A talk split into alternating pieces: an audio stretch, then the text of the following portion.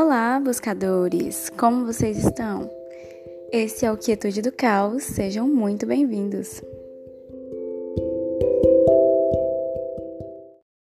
Então, aqui nesse espaço, muito maior que os usuais poucos caracteres do Twitter, eu espero muito poder inspirar vocês em práticas mais saudáveis para o corpo, para a mente e para a alma, através do autoconhecimento, da espiritualidade e principalmente da meditação. Eu quero dividir, compartilhar com vocês tudo que eu estudo sobre religiões, filosofia, yoga, fitoterapia e meditação. E eu espero muito que vocês coloquem em prática, porque a gente aprende e se transforma mesmo através da experiência. A gente ouve, decide se quer aplicar aquilo na nossa vida e então a gente tira as nossas conclusões. Eu quero muito contar com a participação de vocês aqui na escolha de temas, fazendo perguntas, dando opiniões e até mesmo participando por áudio. E que esse seja um canal de luz e de amor. Eu aprendi que o óbvio nunca é óbvio. O que é para mim pode não ser para você e vice-versa. Porque a gente tem vivências diferentes, personalidades diferentes, a gente veio de regiões diferentes, culturas, enfim. A questão é que qualquer um pode ser um mestre, até mesmo as pessoas que a gente não gosta. Se a gente souber ouvir, sentir. As lições podem ser sutis e às vezes elas estão muito escancaradas, mas elas sempre estão lá quando a gente se pergunta: o que é que eu posso aprender com isso? Por que essa pessoa me causa raiva? Por que eu me sinto incomodado com o que ela diz? Por que essa pessoa me inspira?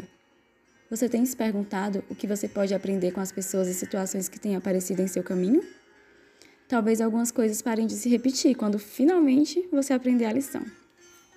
Podemos aprender o que não fazer, como não agir, o que a gente não quer ser, o que queremos mudar. A gente pode encontrar paixões. Tudo vai depender de como a gente olha. Como está o seu olhar para tudo? Também aprendemos com os nossos erros e com as nossas falhas. O ponto é que a gente tem sim o que oferecer, o que aprender por consequência. Mas tem faltado coragem, né? E a gente precisa de coragem.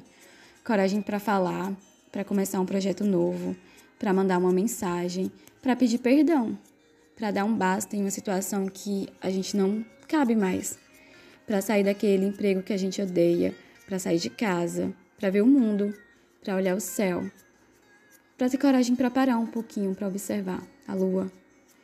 A gente tem que ter coragem para dar um oi para a pessoa que se gosta, para começar ou para recomeçar. E a gente também precisa de coragem para se olhar por dentro. Tem um universo aí dentro doido para ser descoberto.